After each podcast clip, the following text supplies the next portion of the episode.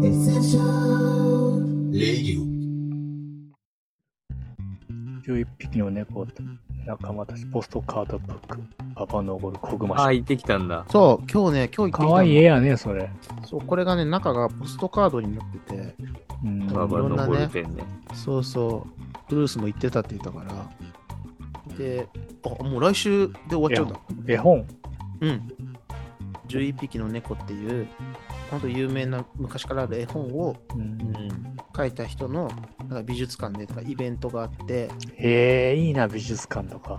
で僕本当にこの11匹の猫が子供嘘なく偽りなく子供の頃から一番好きな絵本で、そんなん読んでるんやろ。そう11匹の猫変な猫っていう6冊11匹の猫シリーズとしては6冊出てるんですけどうんその中でも変な猫っていうあのー話が本当大好きで子供の頃から11匹の猫変な猫とモコモコモコっていうもう一つ絵本があるんですけどうん。その2つが僕の中の二大巨頭なんですよね絵本ベスト、ベスト2。ベストオえブ、オブ？はい、トップ、なん、ツトッツトップ。プ。トップ。英語も下手。僕らね。ベストオブ2トップ。ベストオブまあツートップね間違ってはないよね。はい。の絵本なんですけど。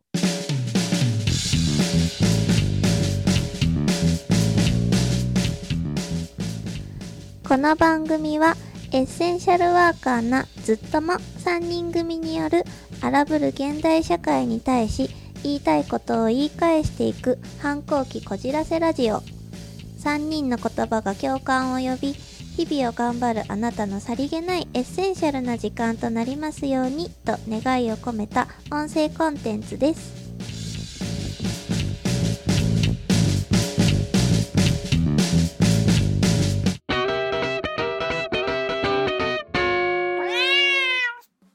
絵本に対するこだわりみたいな、その馬場のぼるさんも、なんかその執筆でなんかあの文章として語ってて、こだわりね。めちゃめちゃ染みた、本当に。うんもうね、全部思い出せない。もう本当に写真、もう本当に秘密で撮っちゃおうかなと思ったぐらいいい言葉が書いてあって。あ、のそれもあかんの。原稿用紙に書いてたやつ。そうそうそうそうそうそう。多分えー思い出して。あのね、じゃあちょっと絞り出すとしたら、ググっても出てこんの、それって。でね、本当は僕、あの本買おうと思ったんですよ、ね。あーうんうんうん。95周年だからみたいな、誕生からね。えー、いいよ。分厚いやつね。そうそうそう、あれ、あれ買おうと思ったんで、その言葉が、言葉として書かれてたら何度でも読めるかな、うんうん思ったけど、結構イラスト集とか、そうだったね。なんか略歴集みたいになってたから、ちょっとす結局立ち読みしてスルーしちゃったんですけど、なんて書いてあったかな、そのね、絵本ってのは、その絵と文章がお互いにその相互関係にあるみたいな。だからうん絵で基本的に子供は絵を見るから、絵で。絵で語っていかなきゃいけないんだみたいな。で、そこに文章ももちろんあの大事なポイントとしてあるんだけど、文章っていうのはその絵を保管するためにあって、絵ってのは文を保管するためにあって、お互いなんか絵がやりすぎてもいけないし、文がやりすぎてもいけない、主張しすぎてもいけないみたいな感覚がすごい大事なみたいなあって、うん。で、その、なんか嬉しいとか楽しいとか、なんか気持ちいいとか、うん。そういう感情的な部分を文章として、今僕は嬉しいみたいな書いちゃうと、それは子供には伝わらないんだみたいな感じで、それを絵できちっと表現しきることに僕はなんかこだわりを持ってるみたいな、このごめんなさい、言葉としては全然違いますけど、そういうことをなんか哲学的になんか語っていて、それ確かに絵見てさ、うん、その、嬉しい、僕嬉しいって書かれても、うん。と、に二重に入ってあ、そう、それ言きってしまうやんか。あっていう、なんていうか。俺もそれね、意味ないと思うね。意味ないって言ったら失礼か。そう、それ書いてありました。なんかね、説明臭くなっちゃうみたいな感じで、うん、なんかそんな。絵でも語ってるのに字でも語ってたら、そうそうそうう。ん、本当に余計なことをしてるから、それを余計ななことをそぎ落として、本当質の高いものにしていくっていう、その、うん行為がバランスが。そうそうそう、絵をう、ん絵本を、絵本を作るっていうのはそういうことだって、そこに僕はずっとこだわりを持ってるって言ってて、でそこにその感情的な感覚的な部分っていうのは言葉ではなく、絵で伝えるべきだっていう感じで、いいものを文字で。映し出すみたいな話でね。文字っていうのは本当最低低限って言ったら、もうニュアンスはちょっと変わっちゃうかもしれないですけど、うん子供は絵を見るんだから、そうやんね。うん、うん。でその中に、なんかその大人って、なんかその、大人ってやっぱ絵本読んでても字ばっか見ちゃうんですよ。そうやね。絵をね、もうシンプルに追え、なんシンプルにですか、その絵をね、絵だけ追えないもう体になっちゃってるんですよね。そうやね。うだね。字を、字を追いかけちゃう、自然にね。字を読んだ後に絵で、絵を見ちゃうとか、そういう感覚があって、で、なんかその、大人ってのはそういう、言ったらなんか意味のあるものを求めるから、字で語ってたりとか、そこで言ったらなんだろうな、なんか説教臭いことみたいなことをありがたがるみたいな、教訓めいたことを大人っていうのは、そう。うんそういう部分からありがたがるんだけど、子供っていうのはそういうことを求めてないし、ー子供にそういうものを与えて、もね、あの子供は全部見抜くから、まあそういった部分を絵本で出してはいいけないじゃないですけど、そういったものは絵本に求められてないんだみたいな部分を、なんか文章で語って、うわ、この人すっごい哲学あるなと思って、うんで僕が子供の頃になんでその絵本が好きだったかっていう言語化はなかなか難しいけど、あーでもそこまでこの人が本気になって描いてくれたものが響、いたんだうん、あな。の時は楽しいと思っていて、今もなおやっぱ楽しいんですよ。うんで、今は保育者という立場でその絵本を読んだり、その世界観を子供と共有したりすると、やっぱ伝わるっていう感覚が、でもそこにはその作者さんのその元にあるすっごい今度ふつふつとしたなんか熱があって、うんでそれを美術館に行って、その作者の言葉をもう初めて、人生で初めて見読ん読ませてもらったんですけど、これめちゃくちゃいいこと言ってると思って、うんいや本当来週1 11月7日で終わっちゃうんですけど、もう一回行こうかなって思ってるぐらい。メモなら許されるかなって思うぐらい。だいぶ前にさ、読んだやつあはいはいが、はい。なんだか、13、見えへんか。13歳からのアート思考ってやつをさは、読んで、うん。その、何2、3ページ目ですぐね、あーって思ったんよ。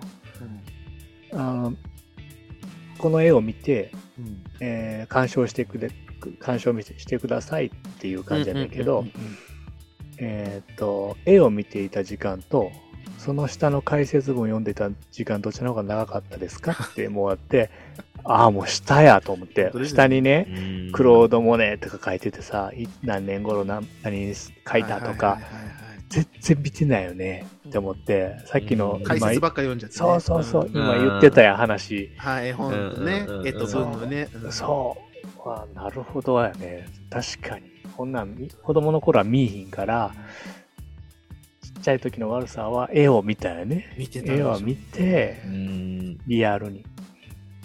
めちゃくちゃいい時間だったんで。見てみたもん。あの、イカロスの絵をね、何枚か。うん何枚か見てみたんやけあど、のそういう目線で一回。伝説に残ってるイカロスの、そうそうそう、何枚かある、ワンパターンあったんやけど、墜落して海に落ちるとこかうんな。そういう目線で見たよね。何にも情報なしで。でもやっぱりそういうところめっちゃ好きですね。素直どういうとこ？素直にちゃんとなんかさ、律儀にというか、うん。実直に。そうやらせてもらって直に すっごい好き。一部すっごいでもそうやっ大て見たらさ、溺れてんのに近くでいるね、農夫みたいな人は普通に作業してるとかさ、あー。なんでこいつこんな真横におんのに見て見ぬふりするんやろとか、うん。なんかいろいろ、何も見んと、それだけ見てみたら、うん。なんかハテナに思うとこいっぱい出てきたんやけど、気づくんですよね。そうそうそう。絵だけを見てみるとね。そう、うん。何の説明もなしにね、見てみたら、なんか、たたそういうの楽しいね、じ純粋に。絵だけ見れたらいいね、純粋に大人でも。子供に絵本とか読んでると、子供って本当絵を見て、めちゃめちゃ細かい発見するから、あ、本当そういうことだなと思って。うんうんうん。で、そこでそばで、あの、保育者が、言ったら余計なことを言わずに、作者の方が、もう考えに考え抜いた文を、なんだろうな、余計な装飾なく読むっていう感覚が、なぜ良いとされ、まあ保育士とかだと、なんか保育うん。なんか絵本とか人それぞれあるんですけど、絵本読むときは、なんかその演技を気取って読まずに、もう淡々と読みなさいとか、うん。結構言われるんですよね。あ。ー。感情を込めずに、自自分の地声でシンプルに読みなさいっていうふうに、あのうん。がいいとされてるあの考え方もあったりして、うん。自分何年なんだろうなと思いながらなんとなくそれをやってましたけど、あでも今今回の馬場昇さんの言葉を聞いたときにはそうか。邪魔しいかんねんな。そう絵を見て作者さんが本当に考え抜いたシンプルなうんあの研ぎ澄まされた文を僕らが本当に余計なことしちゃいけないって言うと大げさですけどね。読読む人それぞれだからいいんだけど、うんプロとして保育者と読むときには、あその感覚が大事とされてるんだなっていうのは、少し気づいた部分があって、なるほど、うんね。めっちゃ良かった。で僕、本当11匹の猫には並々ならぬ情熱がああって、大事やね、並あ々ならぬ。のこの馬場昇さんっていうのがそもそも青森県出身の人なんです。うんでうん僕の母が青森県出身で、あいるあるよね、そういうのね。僕はあのその幼少期は毎年夏は青森に行って、ええいいね。車で行って、夏はそこでおばあちゃんたちを過ごすみたいな、もう夏といえば青森なんですよ、僕の中で。うーんで、あの中学とかなるとなかなか行けないことが多くなってきて、そうやね。で久々に社会人になって、社会人1年目、2年目ぐらいに、久々に、その、うちの父とか母と一緒に青森に行くって言って、で久々に青森行って、やっぱ青森っていいなと思ったんで行っ、てみたいな。はいでこれを自分の子供たちにも絶対経験してほしいと思って、うんでもう本当過疎地域なんですよ。下北半島っていう、青森県のその、なんですか、ここうなってるじゃないですか、青森県って。うんここの、この首根っこをちょっと行ったところ。伝わらんな、これ。下手だから説明が。指を曲げて、指を曲げて。第一関節のこの辺この辺この辺爪の裏ぐらいまでね、行くとこ、ね。ちょうどね、行きづらいですよね、空港からも。あ、ぐるっと回るしかないんや。そうなんですよ。青森空港までは飛行機で2時間ぐらいまで行けるんですよ。早っうちのね、ところから。うんちょっとごまかしましたね。あれです。うちのところかうち。のところから2時間ぐらいでのところが。飛行機でビューンと行くんですけど、そこでレンタカー借りて、2 2時間、飛行機2時間で着いてるのにレンタカーでまた4時間かかるんですよ、そこかああ、そうやそこを渡られへんねら。や。ねそう、ばあちゃんちまで行くのに。うんで、でも、その自分の経験と子供に経同じような経験を夏の思い出みたいな経験させめちてほしい。ゃくちゃいいね。そうでもまあ、ばあちゃんもばあちゃんでね、あのね、あの、なんだ、死にゆく存在というか、なんていうの、なんて言えばいいんだろう。いつくたばるかわからんいつかね。ブルースブルースもっと丁寧な言い方して。より悪くなった。いつね、消えてなくなるかわからへんね。でおばあちゃんもそのうん本当豪雪地域で一人暮らしをずっとしてたかおら、お、マジか。マジでしてたんですよ。で、おばあちゃんがいてくれたから帰る家があったから、そねそこに行けてて、で、大人になって、もう機会を逃しちゃいかんと思って、で、子供、自分の子供たちも同じ経験させたいって、で、育休をもらった時に、育休中に何かしたいことあるかなと思ったら、青森行こうってなって、自自分のマイカーでね、その空あの飛行機使わずに、うん僕が子供の頃はお父さんがずっと運転してくれて、10時チェ。ーンもいるね。あ、でも夏夏なんで。ああ、そっかそっか。うん、そうそうそう。で、本当に10 12時間、ひどいと20時間ぐらい渋滞はまっちゃうとかけて、青森に行ってて、また同じ道で帰ってくるとか、これを絶対やってくれてたんだから、なんか自分でやりたいみたいなこだわりがあって、ね育休取った夏に行って、死ぬ思いで一人で運転して、かついな。そう、マニュアル車なんか買っちゃうからさ、いや、運転したくなんねん、最初。買ったらね、マニュアルで行ってみたくなるんよね。クラッチーと思いながら、あの僕ね、あのカングー乗ってるから、カングーで絶対行くって言って、あの青森の風景プラスカングーでめっちゃ写真撮ってくるみたいなわかるわかる。こだわりがあって、で、行って、で、その時に、ちょっと話がまた戻って、その馬場昇さんね、11匹の猫の馬場昇さんが、え、青森県出身なんだそこで初めて知ったんですよ。ああ、またこう、クラッチしたよね、ちゃんそとう。そうそうそうそう。ね、青森、マイカーで行くからいろいろ行けるじゃないですか。うん。なんか大人になっていろいろ見たいとこもあるなって時に、そう、馬場登るって、え、本当に？と思って、なんか運命感じちゃって、確かに。絶対行こうと思って、で、青森県ってなんか1の辺、2の辺、3の辺とか8の辺とか、数字にああ、八戸ね。扉の見るね。と、そうそうねそうそうそう、っていうなんか地域がいろいろあって、その僕のおばあちゃん、下北半島の本当ちょっと行きづらいところで、どっちか八戸からちょっと近くはないですけど、1時間かかかるんですけど、うん。でも三戸っていうのはもうちょっと下っていかなきゃいけなくて、うんで、いそう行きに、このね、僕の家から、この行き先、行き先指を上に、上にしてるけど、ラジオで指を上に上に。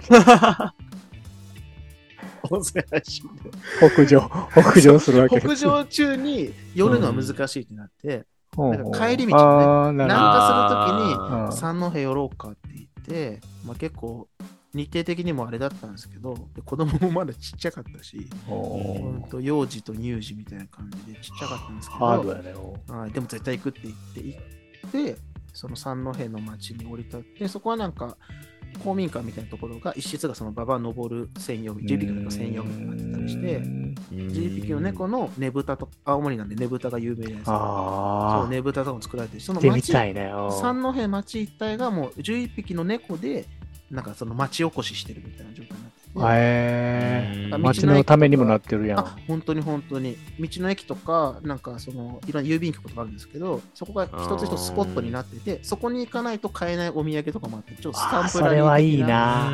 すごい全部は回りきれなかったんですけどそれはいい。聖地巡礼みたいな僕からしたらね。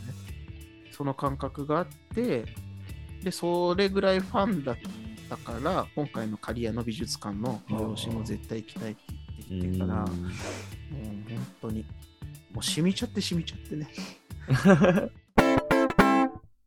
ブルースも大好きだもんね、10匹の猫ね。え。ーうん。いいよね。あの、自由な感じが。なんか、子供、子供に本当に近い存在っていうかね。ずるいんだよな。ちょうどずるいんだよなそうそうそうそう。本当に。好きなやつやん。ただ、うんね、憎い悪さじゃなくて。うんねあーそうあごめんそうそう。今、憎い悪さ。憎い悪さわ悪さだと思って。なんどういうことってなって。急に切りつけられたと思って。悪口はだと思ったけど。あれだね。そう、なんか憎めないんだよね。そう、本当に憎めない。可愛いんだよな。そうそう、アホ、アホ、JPK の猫、アホ踊りっていうお話はもう、コロッケ屋さんを JPK の猫がやってて、もう毎日うん毎日コロッケを食べ飽きたって言って、あなんか見たことあるかも。そう最初はコロッケ大繁盛なんだけどね。そうそう、コロッケを売ってて、売れ残っちゃってねそう少しずつうそう。んで、毎日毎日コロッケ嫌だって言ってたら、コロッケ買いに来たアホ踊り見て、みんな、ポンポンポンって思い浮かぶのがチキンの。そう鶏の丸焼きがもうね。そうそうそうそう。その前に言ってたんだよね。あーコロッケばっかり毎日飽きたよ。あーそうそうそうそう食べたいな、鶏の丸焼きって猫どもが言ってたあら、ーペラってめくるそうそうと、アホ踊りが、まんまと来てね。そうそうさあお食べみたいなね。うん。たくさんあるよ、コロッケはって。そうそう。で、なんか、まあ僕たち保育の中で、ね、バカとかアホとか、うんなんかね、例えばそういう言葉を、あかんの、やっぱり。そういななんていうの？んで、僕、僕としては、なんだろう、それが、その言葉自体が禁止っていうよりかは、それを、そう、相手を傷つけるようなうん。うん。うん。うん。場面、傷つけるような言い方で言うことが、うん使い方としてね。そうやね。そうそうそう。だから、言葉として悪い言葉っていうふうに、そうなんかトゲトゲ言葉とかチクチク言葉とか言ったりするけど、うん。なんかそういう、なんだ、カテゴリー分けみたいなのを大人の価値観でしちゃうのって、うんだってそれ小学校上がったらさ、パッと言われるわけやしさまあ、確かうに。ん友達から。で、そこで傷ついてしまうパターンもあるもんね。うんそれ言っちゃいけない言葉だよっていう、だけの、あれでになっちそうそうゃうね。そうだから、このタイトルにアホ踊りって言って、まあね、まあそういう動物がいるからあれだけど、うんでも、言ってみればちょっと下げすむような言い方で、そのお話の中でも思いっきし猫たちはバカにしてるんです。アホ踊りが効いたぞ、みたいな。まんまと。で、あの、国の仲間たちにも食べさせてあげたいなって言って、兄弟たちにもね。そうそう、そうそう、で、あの、気球に乗って行くんだけど、で、よしよし。で、11羽兄弟がいるから、11これ、そうだね、11匹の猫ちょうどいい。ね、一人一匹ずつね。一人一匹ずつ食べれるぞって、もうよだれ垂らして待ってたら、ものすんごいでっかい、そう最後に。そうそう、兄弟が順に入ってくんだけど、1話、2話、3話って、だんだんとでっかい、大きいサイズの、あの、アホ踊りが入ってきて、最後の11話目はもう、家の扉崩すような。でも、みんな、アホ踊りに、あの、猫たちにコロッケ作ってほしいだけだから。あーそっちはね。回ってくださいって言ってね。そうそう。で猫たちはもう逃げろみたいな感じで。で結局コロッケを作る羽目にね。なそるっていねうそうそう。アホ踊りのために。オチとしてはね。なんかそういうちょっと憎めなさというか、そうなんかすごい人間の業の深いとこになるほどね。いいアプローチしてるよね行くんだけど、そうそう、だけど、最後のオチが、なんか可愛いな、こいつらっていう。そうそうそうそういいんだよな。いやちょっと11匹の猫トークになっちゃってるんだけど、もうすでに 止まらなくなっちゃった。ごめん、いいからちょっと付き合ってください、もうちょっと。いいよ。もう一つね、あの11匹の猫と豚っていうね、それこそうんアホウドリも僕の娘が去年年中で劇としてやってて、た。そうう、んめっちゃ可愛くて、だからうちの娘も大好きで、今 今回も連れてったら喜んですけど、うん。あのいろさっき変な11匹の猫と変な猫っていうのが子供の頃も大好きで今も大好きなんですけど、で大人になってその大人買いっていうにはちょっとあの簡単ななのかな大げさですけど、うん。その6巻11匹の猫シリーズ6巻があの一冊でまとまってるものを、あの買ってあ6冊あったんだなって言ってそれこそ全部で6冊。そうそうそれで全て、シシリーズが。完結。して。アホウドリと、まあ、続きではないからね、独立してるからあれですけど、11匹の猫っていうタイトルとしては、その6冊あるんですけど、でその中で、あの3冊ぐらいは子供の頃読んでた記憶があったんですけど、他の3冊あんま知らなくて、でその中の1冊に11匹の猫と豚っていうタイトルがあって、でそのなんかあらすじとしては、11匹の猫がなんかトラックで運転して、うん旅に出てましたみたいな。であるところで、なんか古ぼけた家を発見して、ここを僕たちの家にしよう、誰もいないから、うん家にしようって言って、うんででも汚いからみんなで掃除を始めるんですよね。で掃除始めて、ここがね、本当にさっき、あすげえつながってくるんですけど、うん絵では語るんですけど、文章では語らないっていう。はいはいはいで、絵の中には猫たちが掃除を始めてます。うん掃除してるシーンがあって、なんか、なんだろう、先祖、なんか、立派な家とかだと、うん家が、そう。家じゃないです家みたいなね、先祖みたいな上にね。うん。はいはいはい。それみたいな感じで、豚の絵がうん。そこにあって、だけど猫は掃除しながら、それをどんどん隅へ隅へ追いやっていくんですよね。うん。猫ちょっと裏返したりしてる。そう。そうそう、気づいてるんだけど、豚が、豚の絵があるとこ気づいてるんだけど、それどんどんどんどん隅に追いやってて、だんだんだんだん分かんなくなっていくみたいな、うんごまかしていくというか、うんでもそれ文章では語ってないんですよ。そうそうそう豚の絵があるぞみたいな、捨てとけみたいな文では語ってなくて。でだんだん掃除をして、あピカピカになったよみたいな。でも絵としては、その豚の絵があるのに、どんどんどんどん、なるほどないがしろにされていくみたいな。で、タイミングで次めくると、ブヒブヒみたいな、ブーブーみたいな豚が訪ねてきて急に。うんうん。なんか、僕のおじさんの家がこの辺にあるんだが知らないかなみたいな。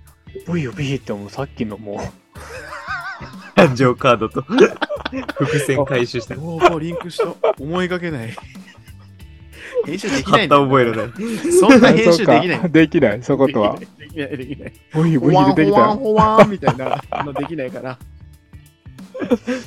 まあね、ブヒブヒ、ブーブーだったかな。うんうんおじさんね、知らないかなって。こ確かにこのへはずなあったぞるみたいなそううんあるはずなんだがって言って、にゃこみたいな。ここは JP の猫の家みたいな。はいはいはいはい。来るんじゃないお前はみたいな。で突っぱねて、俺みたいな豚おかしいなって言いながら、で、その猫たちはもう自分のテリトリーだから、豚を、そばにいる豚をね、豚もなんかその家のすぐそばの丘みたいなところに移動して、なんか、移動するんですけど、あいつがまたこ変なやつが来ないように見張ってよみたいな。そしたらうん豚がなんかをやり始めて、うん。要はなんか豚がい家を作り始めるんですよね。うん。おじさんの家に来る予定だったのに、あのー住めないから、なんか自力でうん。家を作り始めて、作り始めてね。そう。でつ これ本当に大人になって読んで子供たちに読み聞かせしてる時に吹き出しちゃったんですよ。うん。あのこう豚がなんかやり始めた時にあなんか家作るらしいぞみたいな、うん。そしたら猫たちがどうせ豚小屋だろうって言うんですよ セリフにある。これはセリフにちゃんとあるんですよ。セリフっていうかその文章で。それは言っていいワードな。そうそう。それは必要不可欠なワード。どうせ豚小屋だろううん。なかなかのね、キラーフレーズじゃないの？ううう。それ。めっちゃ笑えてそこで本当にユーモアのある人なんだなと思って、うん。でまあ結局豚がねあの家を作り始めうまくいかなくて、うん。そしたら猫たちが楽しそうだな豚がみたいな感じで手伝ってやろうみたいな感じで、まあじゃあまあ作りは一緒に作り始めてで豚くんもうすぐだぞみたいなで豚もブーブーみたいなもうすぐ出来上がるみたいなうん立派な絵が出来上がるぞって言って、出来上がりましたってペラってめくると立派な2階建ての絵が完成してるんですけど、看板に11匹の猫の家って書いてある。猫たちはやるのが惜しくなっちゃって自分の家にしちゃったんですね。なるほどね。そういうところがあるわけね。そうそうそうそう。で、豚は豚で、まあいいさみたいな。どうで、その、おじさんの家、本当のおじさんのね、家に入っていきて、けると。そもそもここは僕のおじさんの家だったんだって時には、さっきあの裏替えうん。しされてた豚のおじさんのね、肖像画みたいなのがちゃんと壁に立てかけられていてそこは。そう。でもそこも文章で語ってないんですよ、今思えばね。で、結局、オチとしては、そうで、そしたら、まあ、要はね、なんか台風が来る前に、なんか家建てなきゃっていう振りを文章でうん実は聞いてて、で、家が完成して、10匹の猫ホクホクなんだけど、台風が来ちゃって、あのー、突貫工事の家はもう全部メリメリメリって吹き飛ばされて、おー猫たち吹っ飛んだみたいなこと言って、うんふわーんって言って、11匹の猫を飛んでいく、を飛んでいく、でおしまいなんですよ。おしまい。絵本としては。だからそれも、なんか憎、憎いし可愛いけど、最後はちょっと痛い目見るよ、みたいな。うんめちゃめちゃ面白いんですよね。これ、そうなんだ2話も聞かせてもらったってことやね。その6話ある。あ ってことやねそうですそううんいいよね。お6分の2聞かせれるで、それ。本当ですか？情景が浮かんだし、ちゃんと本当で。すね。めっちゃ面白いんだよな。そう、なんかね、猫たちの感情の揺れがあ素直すぎるというか、ーうんうんその、だから豚くんを手伝い始めるのも、なんかその土地に雨が降ったりして、で、ぶそう豚くんその家作ってる最中だから屋根なくて、で、濡れちゃうね。葉っぱとかで、そうそう、ぬ濡れちゃってる姿見て、なんだか豚くんかわいそうだねとか言って、その、その前段階に豚の家であることを分かっていながら追い出してて、ここに入れないって言って、豚小屋。ね。そう、どうせ豚小屋だろって言ってて、で、あ、雨に濡れてる豚見たら、かわいそうにななんだっちゃってかかわいそうだねとか言って、で、諸君とか言って、豚くんの家作りを手伝ってあげようじゃないかとか言って、家に呼んだらさ、ほら、暖炉にお渡りみたいなね。そうそうそうそ の辺の気遣いもちゃんとしてね。そう。そうそう。なんかね、あの、あの感じがね、そそうそれも嘘じゃないと思えるというか、そうこれでも新しいさ、保育士の人がさ、うんこれ万が一、そう。あ、そうかも。金田地聞いてもらったらさ、うんやばくない、さうんそこのフレーズのとこで、わ、半笑いになってしまうよ、絶対。豚小屋のところで。どうせ豚小屋だろうっていうね。あのポッドキャストの野郎ってなるよね。それプロとしてグッとこられてもらってね。他は感情なしで言う言う方がいいよね。まあ、でそういう時にプッとね、笑っちゃうぐらいは別に問題ないんですよ。うんうんそうそうそうそうそう。そこは全然ね、いいんですけど、豚小屋いいな。豚小屋っていいよな。改めて作者の言葉となんか話話してよかった。なんかリンクしました、勝手に。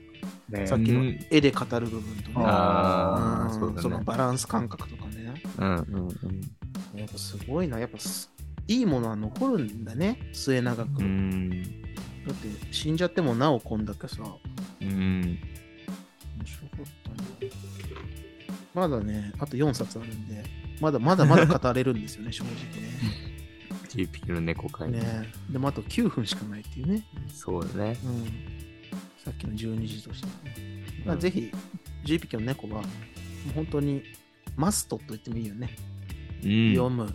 読んであげてほしい。一回手に取ってほしいね。うんでもうん。結構いるもん、ざらにさ、その僕この絵本大好きなんだよねって後輩の子とかにさ、なんか発表会でやろうと思ってるよみたいなこと読んでもさ、ああ、読んだことないですっていう人本当にいるし、うん。まあ自分自身もね、読んだことない、いいとされてても読んだことない絵本とかたくさんあるから、うん。もちろんお互い様なんだけど、このシリーズはね、ぜひ、いや、いや、実質伝わったと思うで、これは。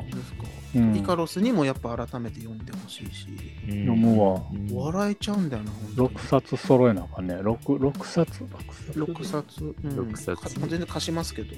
あ、貸してもらおううん、わ。あるんで。読み聞かせしますよ、じゃあ。お山座りしていただいて。う んさせてもらっていいのかな？でもね、これ、本当今冗談で言いましたけど、うん。あの大人になって一回、そのブルース、もう、だいぶもう 10, 10年も前じゃないな。ああ。6年前の時に、ね。そう、ブルースの家で飲んで、みんな保育士仲間に飲んでた時に、いい絵本があるよって言って、うんで、パラパラっと見ようとしたんですけど、いや、これブルース読んで、もうこれ、もうブルースが読んで、酔っ払ってるから、ブルース読んでって言って、僕聞くって言って、本当、お山座りして、うんブルースの読み。聞かせをうん聞いたときに、僕ね、あの時ちゃんと絵を追っかけれてましたね。あーだって文章はブルース先生が読んでくれてるんだから、文文を読む必要はなくて、あちゃんとなんか子供の感覚で読読めてて、たまに読み聞かされるっていいねって、その時に言った覚えがあるんだよあすごい印象的だった。ね。めっあちゃれ大事だわ、これって。今もね、うん今、ほら関西弁が薄くなってるっていう悪さとブルースに怒られてるやん。そうですね。それうん、だからさ、プライドを持今てとね、うん。関西弁の絵本をうん読み聞かせしてんのよ、下の子に。おすごい。ああ、そうなんだ。昆布のブーさんとか、ああの、うあまいもんフライヤーズとか、わーさんとかやってるけど、それを元にして、あの、読み聞かせしようと思ったし、うん酔っ払った時これを持っていくわ、俺は。じゃあ、これ読読み聞かせたるわ。あ、聞きたい 聞きたい。関西人が読む、うんあちくわのわーさんとか。こっちは読みやすい。だってその字を書いてくれてるから思い出しやすいね。うん読めばいいだけやからさ。うんで、絵は見といてもらったらいいわけやもんねす。ごい。なんかその時に本当にね絵本って読んでも楽しい、もちろんね。自分で読んでも楽しい、子供が一人で読んでも楽しい。よあ読んでもらうものなんだなっていうのは、改めて。贈り物としてまいいんだよ。自分で読んでも全然いいんだけど、最初の始まりとしては大人に読んでもらうものなんだっていう、あそういうものなんだなっていうのをうん大人になってから、酔っ払ってたから余計に絵本会、絵本会できたんじゃん、これ。できましたね、今ね。取れちゃったんじゃんいいし ちょうど54分やし。で、なんか死ぬほど楽しかった。じゃあ今日のイカロスがないと閉まらない。そうなるわ。いくよ、じゃあ。早っ。こういうとこいいね。潔いところね。よし、なんでねあの6分しかないもんな。頑張いろいろなね、あの、なんか突如始まったね、そうだね。僕があの刈谷市のね、あの、美術館地名も言いまくってね。ね 僕の所在言ってないからさ。あ、そうだね。もしかあそうだね5 6時間かけてややってることは事実だもん。そうそう、刈谷市に行ったかもしれないしね。ううんん、そうやね。馬場登店。な、丸ごとだっけな。丸ごと馬あ、そう、場登店。丸ごと馬場のボルテだったねそうそううんで、ブルースも以前行ったって言って、うんうん自分も一ファンとして絶対行きたいって言って行って、もう、あのさっきのね、収録がもう本当研修みたいな収録だったうから、んもっと軽く話そうぜみたいなところから始まったの意外と盛り上がって、ね。めっちゃ楽しくで、まだ語り足りないね、やまこれはね。だまだ。うん。まだやりましょう。今後もね。ね。好きなことを言う。プレッシャー まあちょっとイカロス今ね、あの、今ね、追い込め、追い込められてるんですけど、うん。まあでも楽しかったですね。こういうなんかワイワイした感じで、共感の輪がまた広がっていくと、そうだね。本当に楽しい時間だなと思ったので、うんぜひ、これからもやっていきましょはい。はい。う。ということで、ね、じゃあ、最後に、イカロスさん何かありますか？とね、と、学び続けたり、楽しめたりする先生やリーダーだけが、子供や生徒の前に立ち続けることができる。いつも悪さやブルースを間近で見ていて感じることでした。イカロスでした。えこれは何ですか？イカロスの言葉ですか？イカロスの言葉。イカロスの言葉やで。あ、そうやね。いつも、あの、引用じゃ何か引用したりもするけど、そうだね。そらそうだね。今日の、めっちゃいい。これなんかありがたいですね。ねうん、嬉しい。普通に嬉しい。いつもね、勉強したり、まあ、今日のことも楽しんでるからってことじゃない？その、見に行って話してっていう人たちだけが先生なんじゃないのって思いますよ、君たち。僕のこといじめるけどさ。咳止めパッチ貼って貼りやがってとかも言うしさ。ありやがってそう言ってね、別に。心配でしょ、それは。そうだね。いや体がボロボロなんだから。そ ういや、本当に思うことでした。ああり今日はがたい。ね。ありがたいちょ、これ、やっぱりさ、うん。こういういい言葉くれるでしょ、イカロスって。うん。で、僕ら今染み入ったわけでしょ？うん。やっぱ僕らも送らなきゃね、たまにはね。アンサー、アンサーとしてね。あアンサー、アンサー会としてね。アンサー会いつかね、俺が勝手に振ったらいいわけでしょ、あ、今度は。そうそうそうそう。どっかのタイミングでねそうん、今日は、今日は無理だけど。ちょっとお休みだといいからそうですそうだねうんそうそうそう。うん今日は無理だけど、急にね。うん、うん。どっかでカウンターみたいな感じで、そうやね。そうやって鍛え鍛えられていくもんやお。互いね。うんそうそうそうそう。そういう人たちだけが、うんポッドキャストの前で喋れる人なんだよ。ちょっと下手かな。ちょっとお花畑に行ってきます。あ、いってらっしゃい。もう終わろう。もう終わろお花畑に、お花摘みにね。あ、そうだ。お花摘みにいってらっしゃい。花を摘むな。花を取るなだった。花を取るなだね。あ、猫でち。猫